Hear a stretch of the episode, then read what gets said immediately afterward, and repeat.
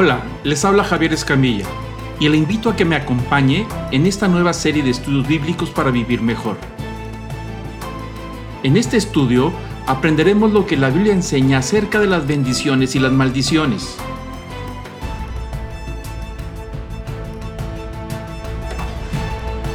Este es el episodio número 6.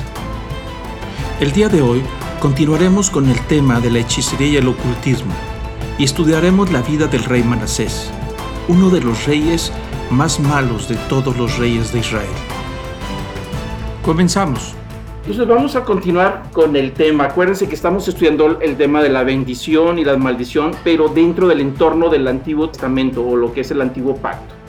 Eh, es lo que estamos estudiando en este momento.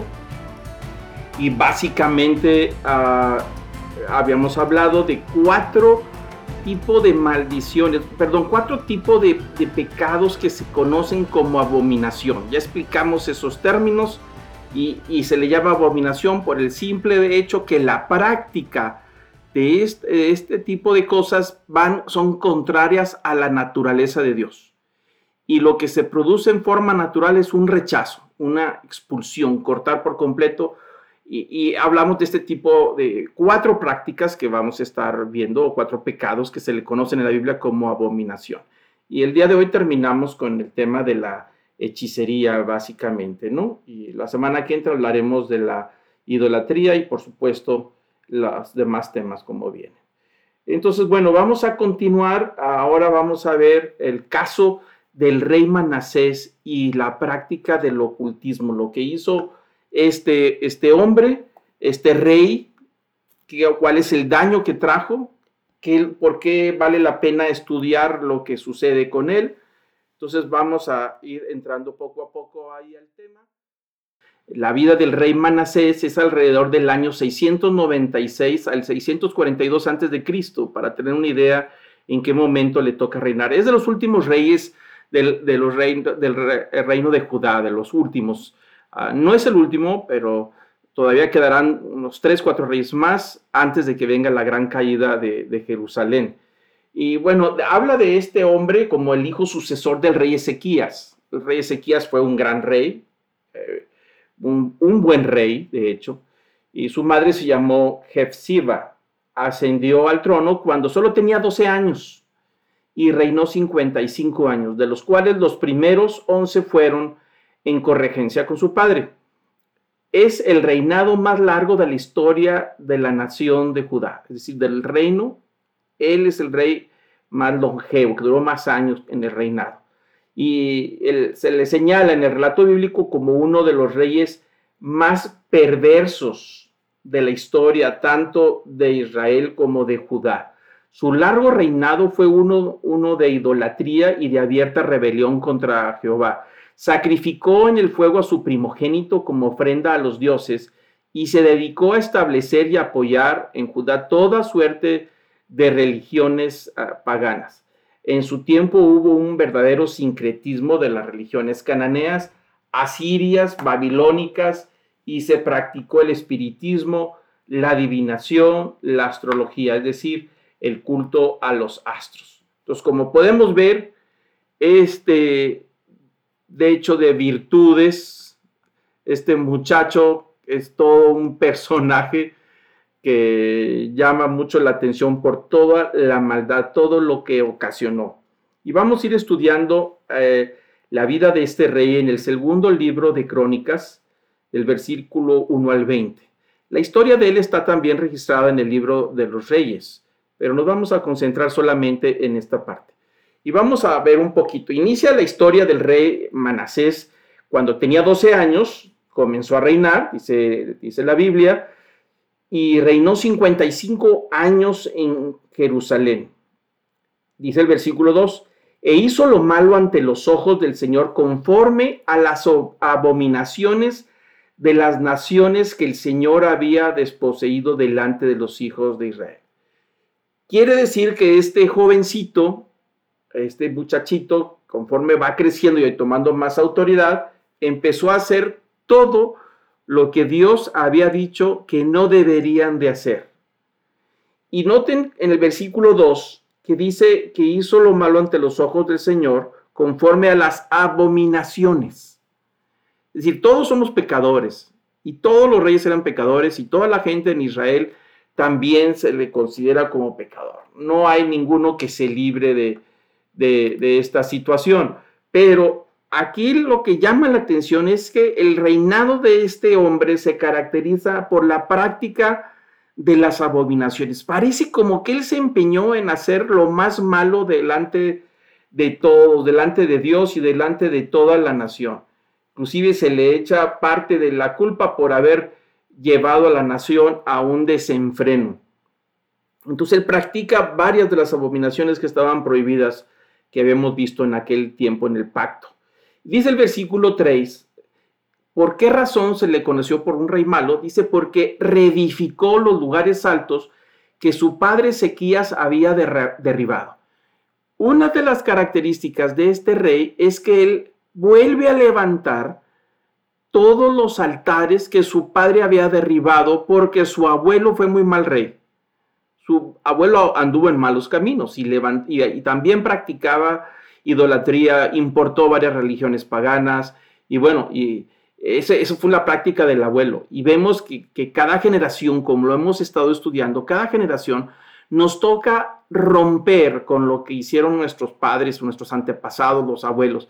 Si en nuestra conciencia llegamos a la conclusión de que algo está mal, no tenemos por qué seguir haciéndolo. Tenemos que romper. Bueno, en el caso de Ezequías, que es el padre de este, de este jovencito, este rey Manasés, rompió con todas las prácticas de su padre, pero el nieto, que es Manasés, este reedificó, es decir, volvió a tomar el camino del abuelo, abueleó, como dicen por ahí.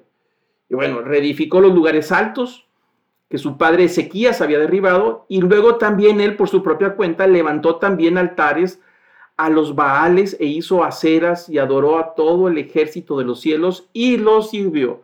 No solamente importó y reconstruyó el paganismo, la idolatría, sino que él se encargó de promoverla, le metió dinero del de las mismas arcas del reino para la construcción y para poder servirles. Los atendió y se pulió de que todos estos templos eh, estuvieran en funcionamiento.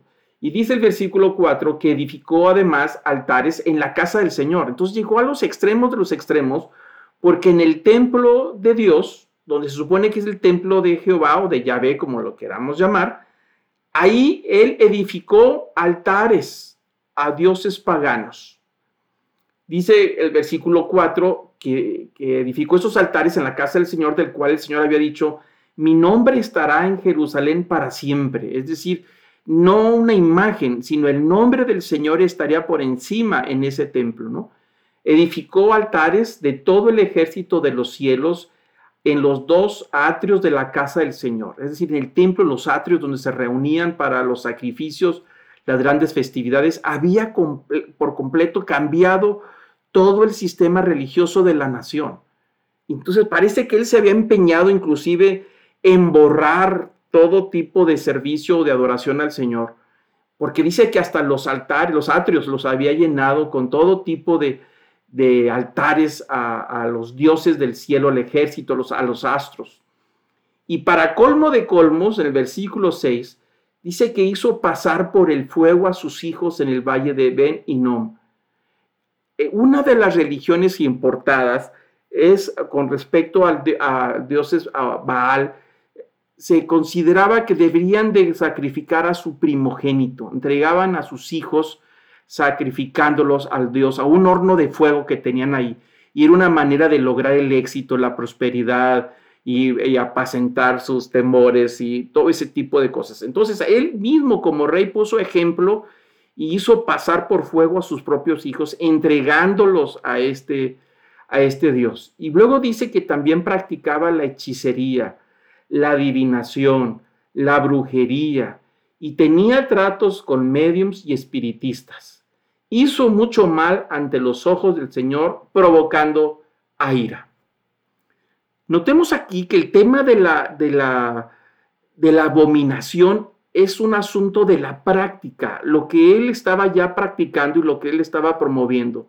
No es un asunto de un pecado de algo que se le salió, que se dio, se resbaló se deslizó en, una tentación. No estamos hablando de eso, estamos hablando de la práctica, de la creencia, de una convicción que ya está practicando algo contrario a la naturaleza de Dios.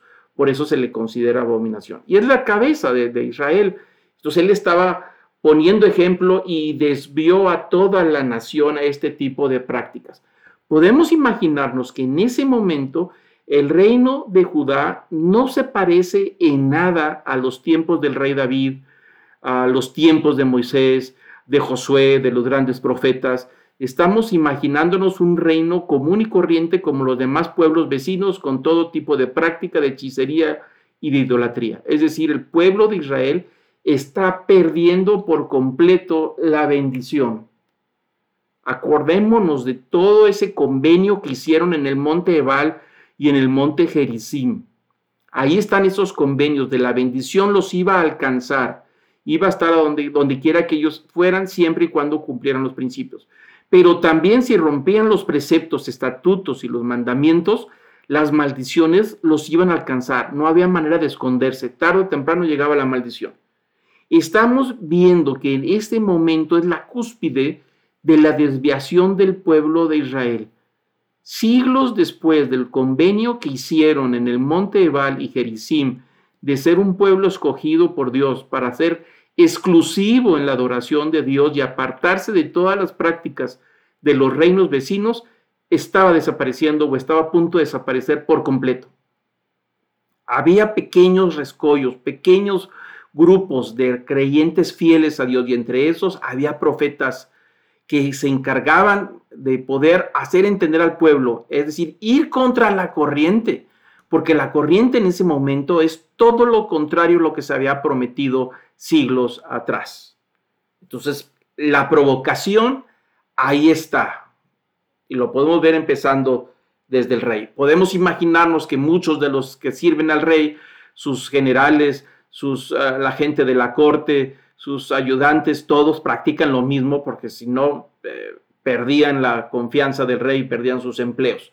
Solamente algunos cuantos atrevidos como los profetas son los que enfrentaban a los reyes y en este caso a Manasés también se le enfrentó. Pero seguimos leyendo lo que dice la escritura. Siguen las maldades de este hombre, Manasés ya joven, jovencito un poquito ya mayor.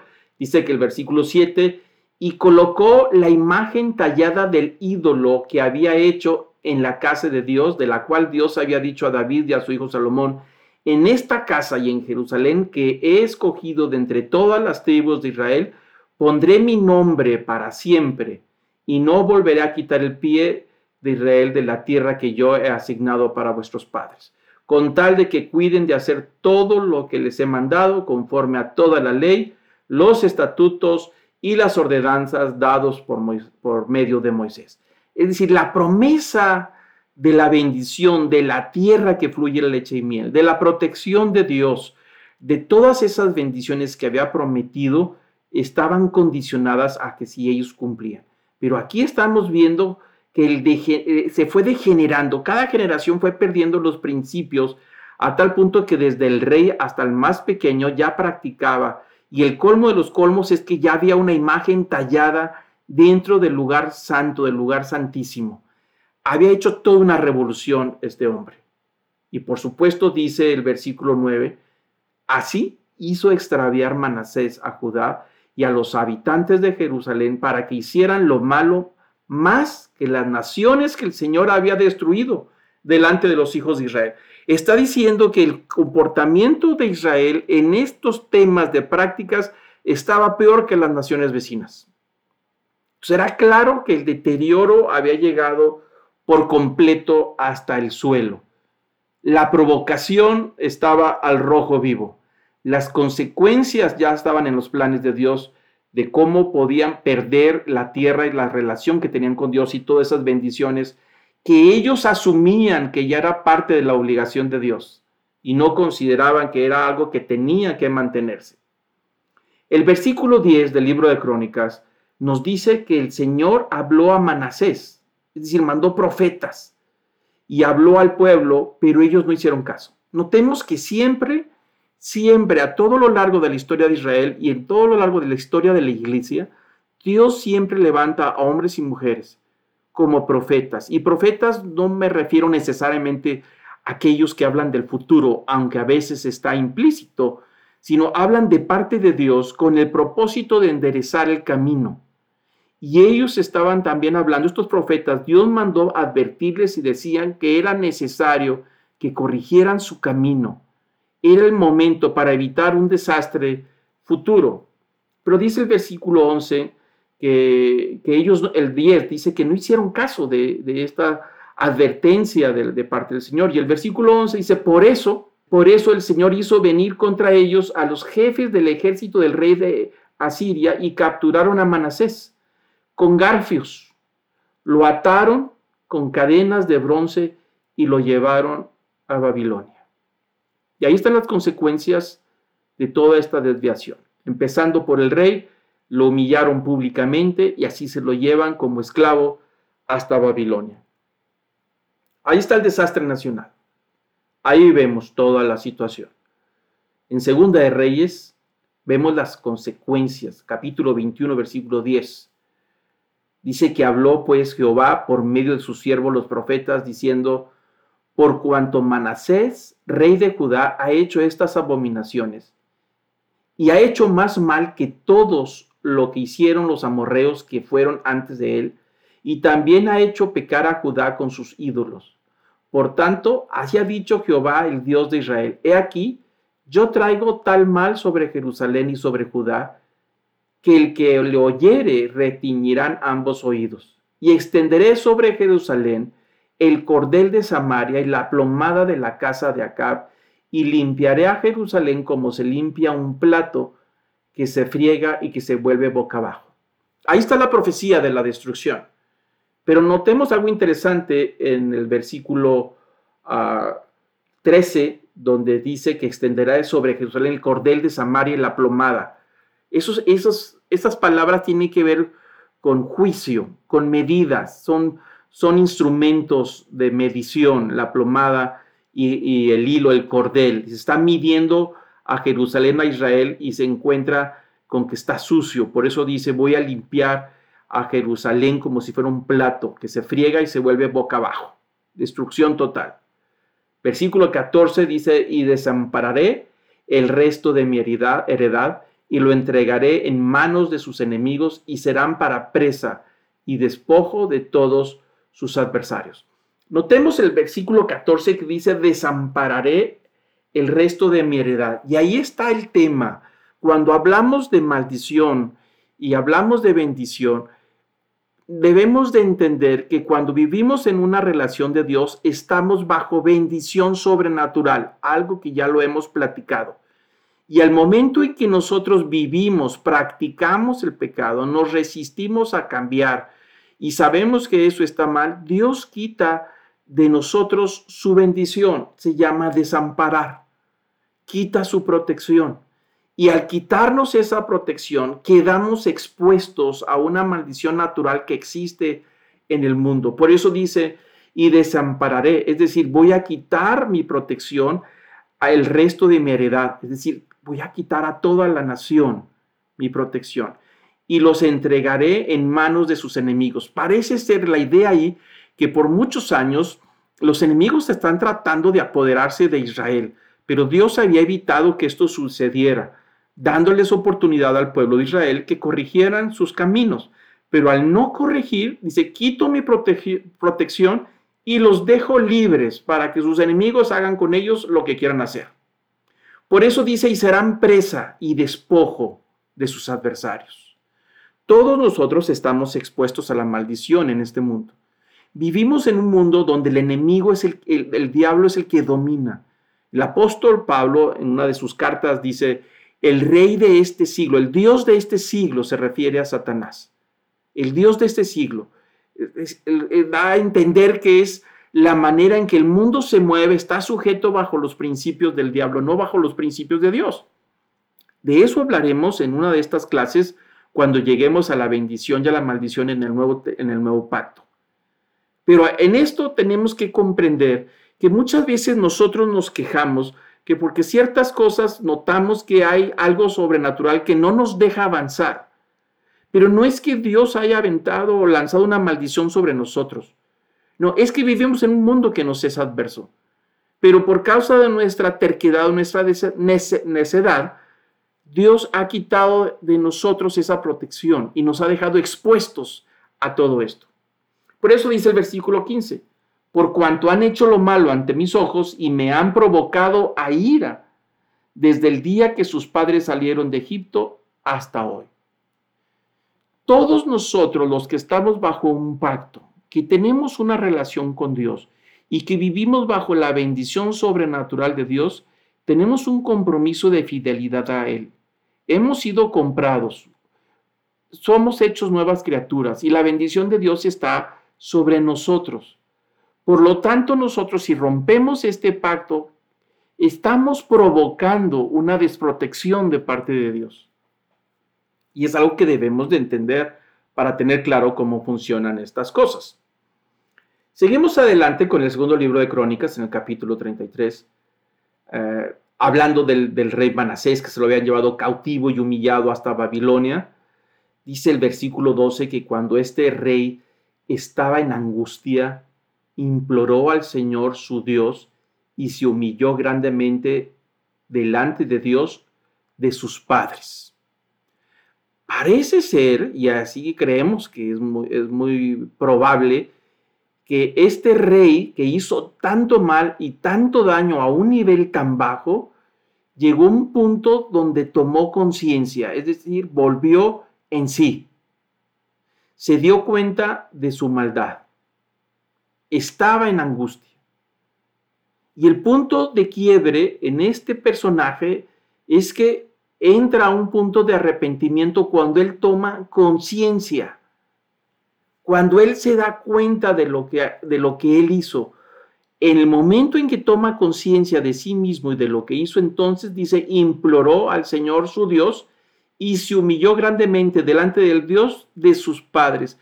Entendió que había él heredado un reino, que ese reino estaba en una relación de pacto con Dios por varias generaciones atrás. Se había hecho un pacto cientos de años atrás, siglos atrás desde el momento en que Moisés preparó todo para que el reino, el pueblo de Israel entrara en una relación con Dios de una esposa y el esposo, ahí hubo un pacto y todos los demás tendrían que respetarlo y los reyes eran encargados de respetar este pacto y hacer que toda la nación lo respetara.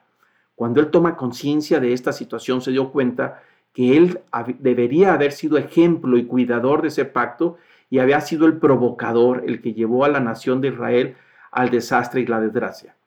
Por eso nosotros debemos de comprender que las decisiones que tomamos nos llevamos de encuentro también a los que nos rodean. A veces hemos escuchado a los hijos que dicen, pues es mi vida, déjame a mí. Ojalá fuera así, pero no es. Todos estamos conectados.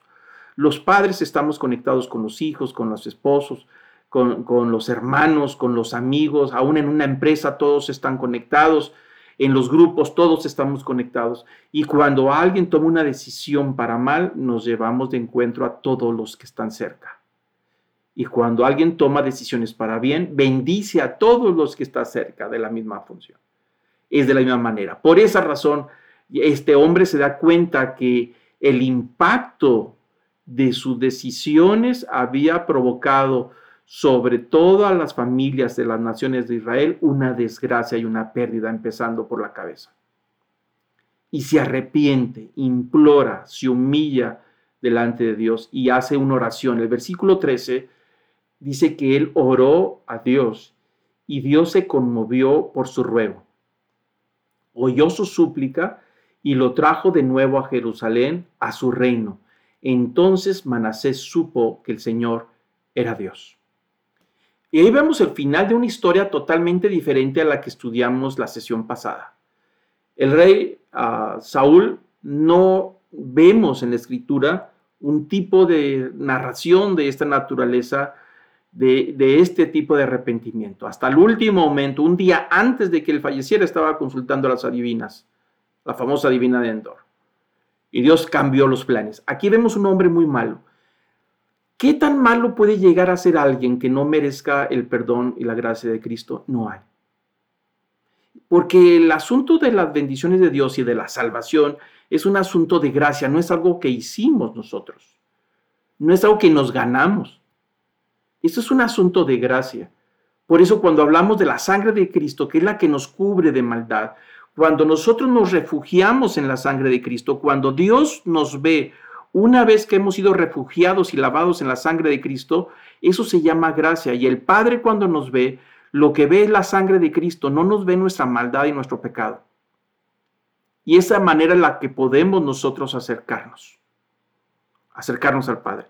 No es por nuestros méritos, lo que el, se demanda para poder recuperar la bendición, para poder echar fuera la maldición o a salirnos de, la, de, no tanto echar fuera la maldición, salirnos de ese entorno de maldición y entrar a la bendición de Dios, tiene que ver con el arrepentimiento.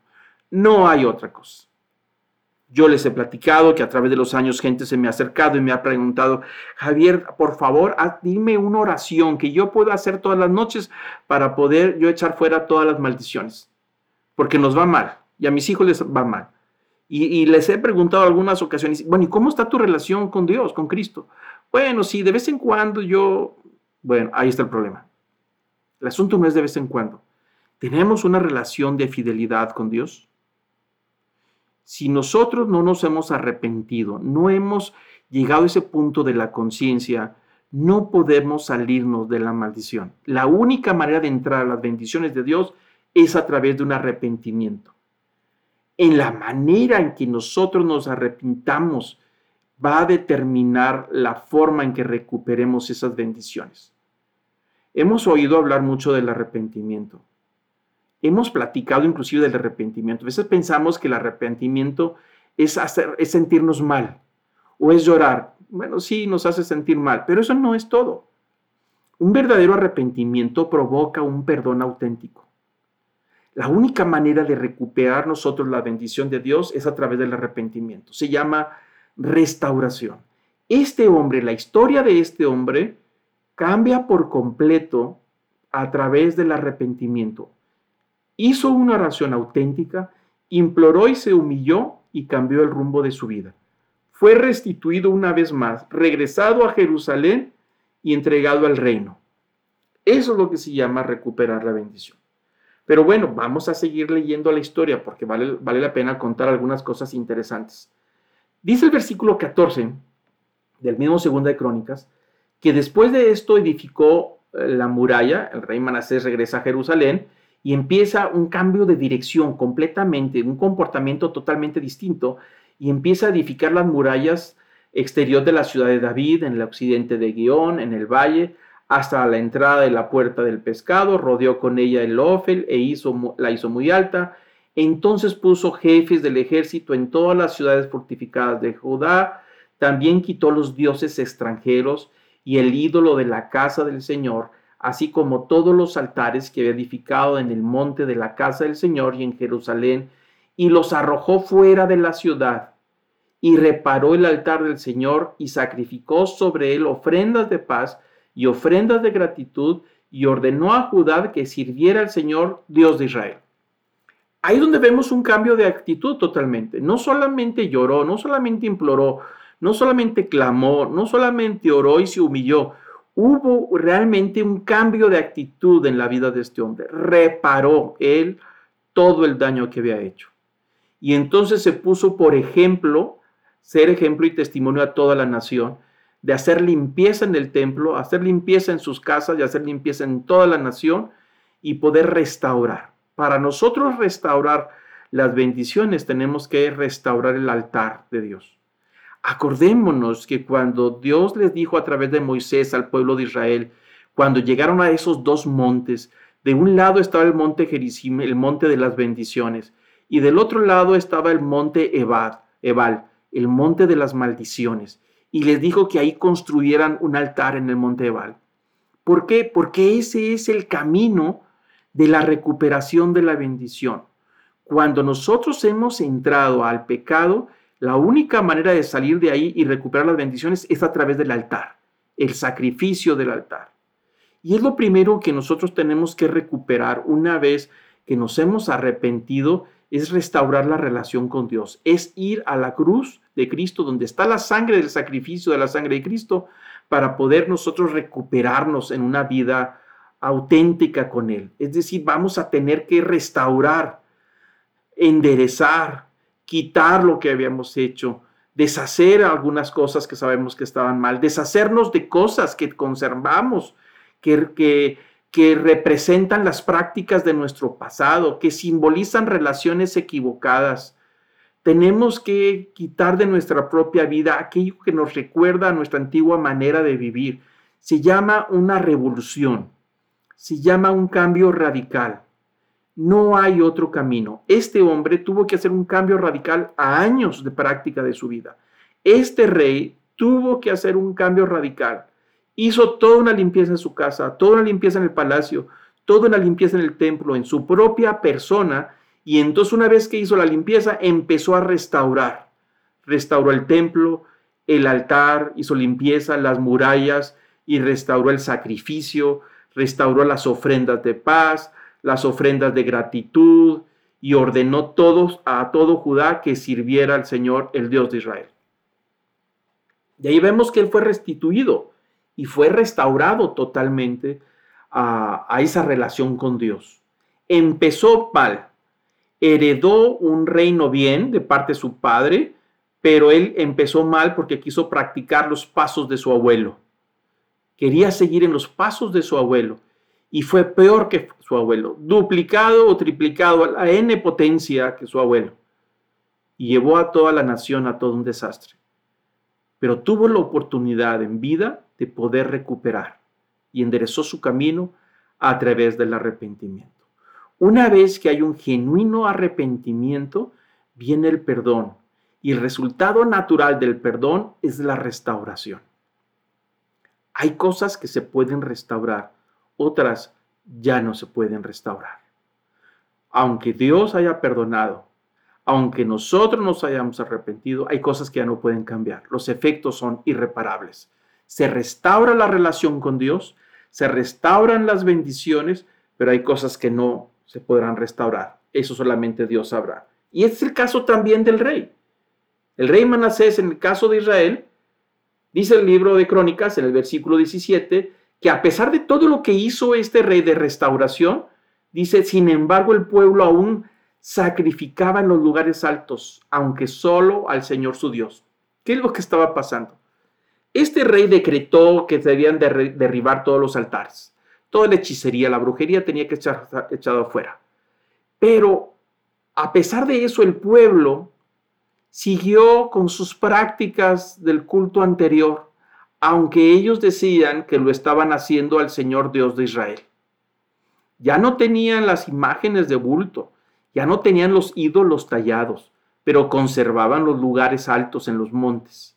Una práctica muy común del paganismo y de la idolatría es que tenían sus altares en los lugares altos. Bueno, todos ellos derribaron los ídolos, pero conservaron los lugares altos. En lugar de ir a sacrificar al templo en Jerusalén, ellos siguieron conservando sus propios lugares de culto, aunque ellos decían que ya no eran a los dioses paganos, que ahora lo estaban haciendo al Dios de Israel. Eso se llama sincretismo y es muy común. Ha sido ah, algo que ha existido a través de los siglos en el cristianismo y en todos lados. El cristianismo ha existido el sincretismo también a través de los siglos. Es decir, son mezclas de ideas que son contrarias y llevan a la práctica. ¿Qué es el sincretismo? El sincretismo es la fusión de ideas o creencias que en su sentido original son contrarios y por lo tanto carecen de una coherencia interna. La palabra proviene del griego sincretismos, que significa coalición de dos adversarios contra un tercero. Y ahí está la mezcla de todo esto. Interesante, ¿no? Entonces vemos que hay personas que llegan a los pies de Cristo y que encuentren una relación con Dios y entren una vida nueva, pero todavía quieren seguir practicando algunas cosas de su vida anterior y tratan de encontrarle ahora en la palabra de Dios algún versículo que justifique su práctica. Y empieza ese sincretismo. Si Dios nos ha dicho que dejemos nuestra vida pasada y llegamos ahora a la nueva vida en Cristo y queremos seguir practicando y le empezamos a revolver, se llama sincretismo, la mezcla de ideas que son contrarias y que ahora forman un sistema, una estructura de, de creencias y de pensamientos. La coalición de dos adversarios contra un tercero. Es el principio. Y eso le estaba pasando al pueblo de Israel. A pesar de todo lo que hizo Manasés y le gritaba Manasés a todo el pueblo de que dejaran esas cosas, el daño y la marca que dejó esa práctica no desapareció en esa generación. Sí hubo una gran revolución en toda la nación. Sí se echaron fuera los templos, sí la idolatría, adivinación, muchísimas cosas hicieron. Pero en la práctica todavía la gente quería seguir haciendo lo que hacía antes, aunque decía que ahora era para Dios el Dios de Israel. Y empezaba a conservar elementos, conservar ciertas ideas y tratar de encontrar una justificación ahora en la nueva vida que tiene para seguirlo practicando. Porque le cuesta soltar. Parte de esas son cosas, son tradiciones y que se han vuelto la práctica de varias generaciones. Lo que le sucedió a Israel es una práctica de varias generaciones, de los padres, de los abuelos, de los tatarabuelos. Y a ellos les costaba soltar porque así se había hecho por varias generaciones. Pero es algo que venía equivocado y que necesitaban ser enderezados. Les, no aceptaban que esto era una revolución por completo, un cambio radical de ideas, un nuevo pensamiento, un nuevo hombre, una nueva mujer, una nueva mente, una nueva manera de ver la vida, de ver el trabajo, el descanso, los amigos, aún de ver el sufrimiento y la tristeza y la enfermedad. Todo adquiere una nueva perspectiva cuando lo vemos a la luz de los propósitos de Dios. Cuando hablamos de recuperar la bendición, tenemos que entender que necesitamos hacer toda una revolución en nuestra mente para poder asentar las ideas de Cristo, los pensamientos de Él, sus principios y sus valores, y no seguir conservando los nuestros porque así ha sido por muchos años. Esto es algo totalmente nuevo. Nosotros nunca podremos recuperar la bendición de Dios a menos que rompamos 100% con el pasado. Por eso se llama una nueva criatura. El secretismo es un enemigo. Es la mezcla, el no querer soltar, el no querer dejar ideas de las generaciones pasadas y queremos encontrar un recoveco en la nueva vida en Cristo para seguirlas practicando. Necesitamos romper por completo con eso. Si queremos nosotros recuperar la bendición de Dios en todos sus sentidos, necesitamos una vida nueva, empezar de nuevo.